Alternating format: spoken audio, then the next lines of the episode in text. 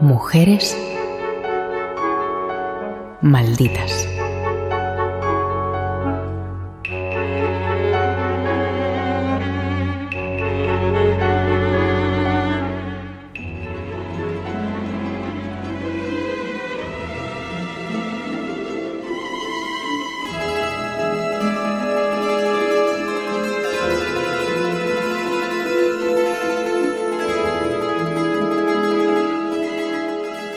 Rosa Luxemburgo nació el 5 de marzo de 1871 cerca de Lublin, en Polonia, entonces dominada por la Rusia zarista. Jordi Corominas, escritor y periodista. Verdaderamente el hecho de, de nacer en Polonia en ese momento y, va muy bien que lo cuente por un motivo, ¿eh? porque muchas veces eh, esto se confunde. Es decir, el hecho que ella nazca en Polonia también muestra por qué la izquierda, de la que formará parte, de la que será decisiva gestora e ideóloga, eh, en ese momento estaba a favor de la emancipación de las naciones. ¿Por qué? Porque estábamos en una situación imperialista. Es decir, el viejo mundo estaba formado por una serie de imperios, que serán los que luego se enfrentarán en la Primera Guerra Mundial, y Polonia, pues siempre estaba en medio de ellos, ¿no? Entre Alemania y, y Rusia. Sus padres, comerciantes acomodados de origen judío, decidieron que estudiara en contra de las costumbres de la época. Gracias a su educación burguesa, gracias a la posibilidad de estudiar que le conceden sus padres comerciantes, como bien decías, de, de origen judío, ella podrá tener unas herramientas para, para ver y, combatir el mundo que, que, considera injusto. Asistió al Liceo Femenino en Varsovia y con solo 15 años se sumó al partido izquierdista Proletariat. Esa militancia la obligó en 1889 a refugiarse en Suiza para huir de la represión y en la Universidad de Zúrich estudió de forma simultánea filosofía, historia, política, economía y matemáticas. Era Rosa, digamos que, tenía una inteligencia superior, una curiosidad infinita. Y una vez está en Suiza, también hay que decir que empieza a, conocer a una serie de, de personas que a partir de esta coincidencia de intereses y sobre todo a cultivar el crecimiento del socialismo serán importantes tanto para ella como para, para su país. Allí conoció los textos de Marx y se especializó en sus escritos económicos al tiempo que intensificaba su militancia socialista. Desde Suiza, pero en contacto con otros dirigentes, participó en la creación del Partido Socialdemócrata del Reino de Polonia, cuyos principales documentos teóricos escribió desde el exilio.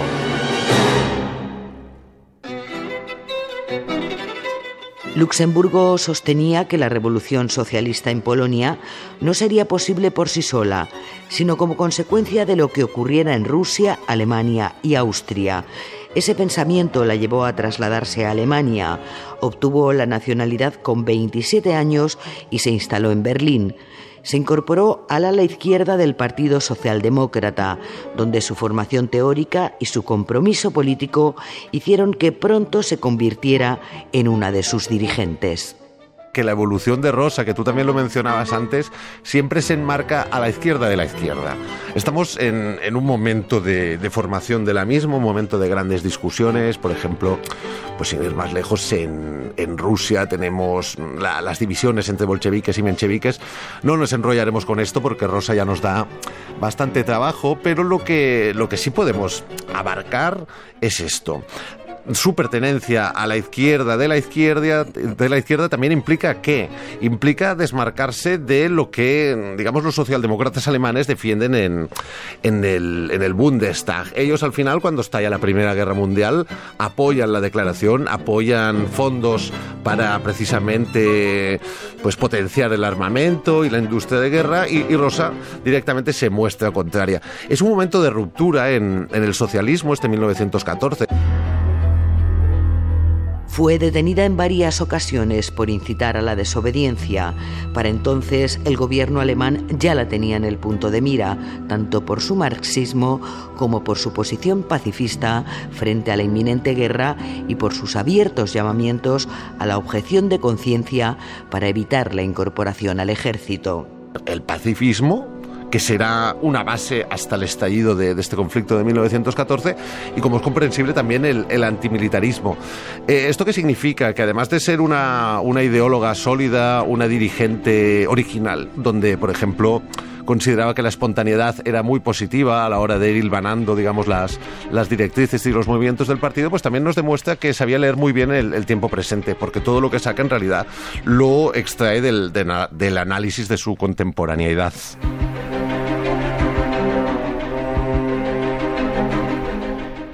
En 1914 se alejó del Partido Socialdemócrata debido a su cambio de rumbo y el apoyo al Kaiser Guillermo II para que Alemania entrara en la guerra.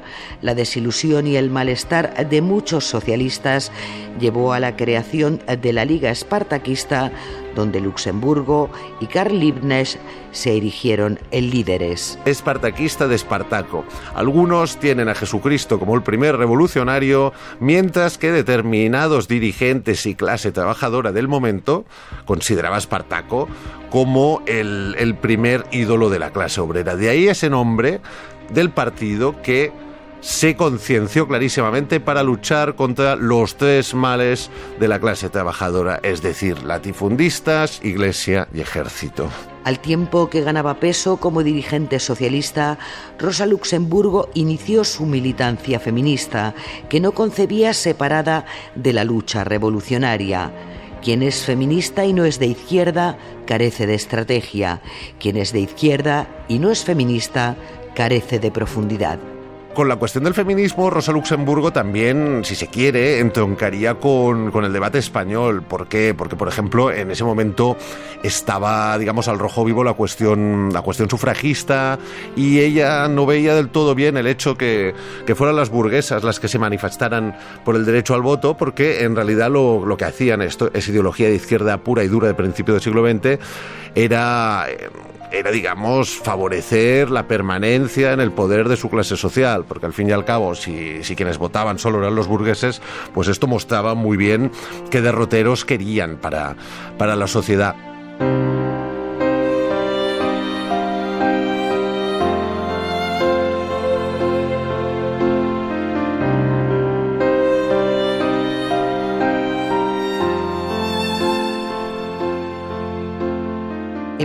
1914 escribió La mujer proletaria, donde sostenía que el capitalismo fue el primero en sacar a la mujer de la familia y ponerla bajo el yugo de la producción social forzada a los campos de otros, a talleres, edificios, oficinas, fábricas y almacenes.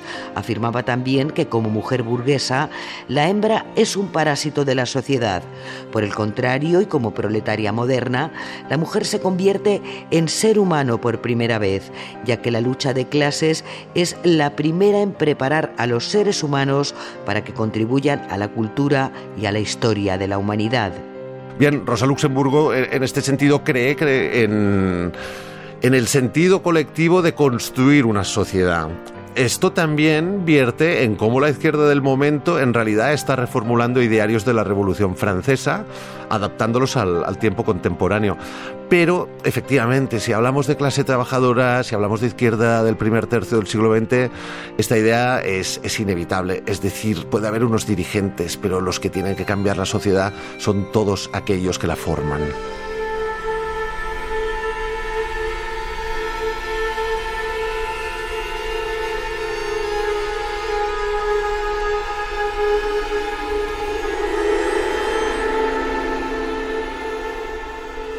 El final de la Primera Guerra Mundial en 1918 dejó al Kaiser Guillermo II con los días contados.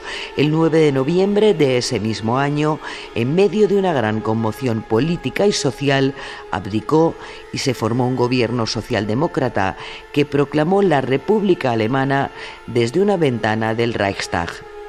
Lo que hay en Alemania en ese instante, en esta especie de guerra civil, es un descontrol absoluto. El gobierno de izquierda socialdemócrata usa para la represión a los Freikorps, que eran soldados desmovilizados de derecha o extrema derecha, y finalmente, cuando detienen y ejecutan y hacen desaparecer o quieren hacer desaparecer los cuerpos de Rosa Luxemburgo y Karl Lo que sabemos es que probablemente señores que más tarde serían, entre otras cosas, jefes del servicio secreto del Tercer Reich, estuvieron detrás de estas ejecuciones, con lo cual la historia de Alemania y la historia de Europa, la futura, la pesadillesca, ya se estaba escribiendo ese enero de 1919.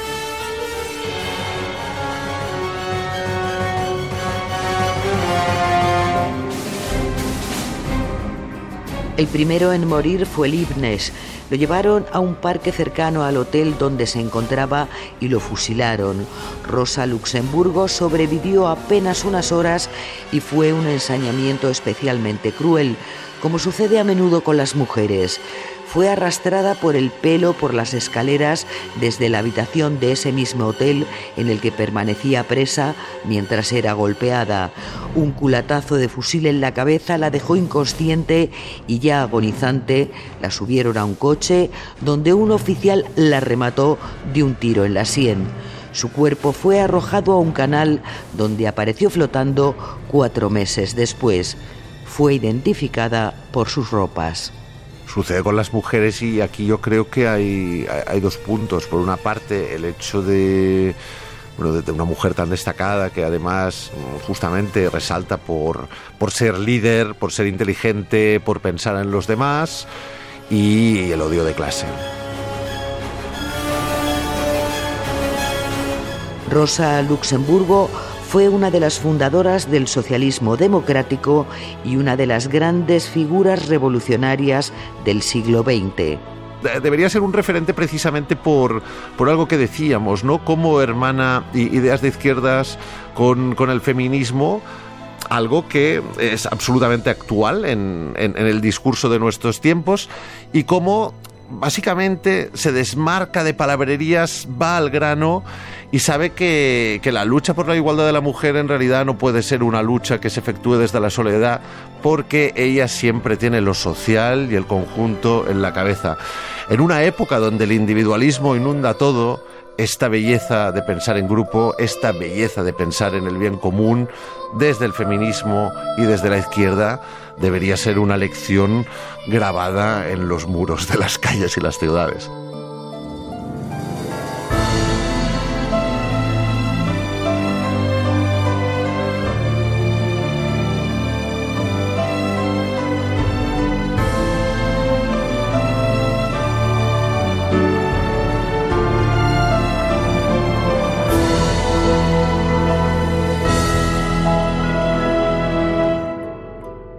Valle Alonso, Francisco Javier Fernández Nieto, Radio 5, Todo Noticias.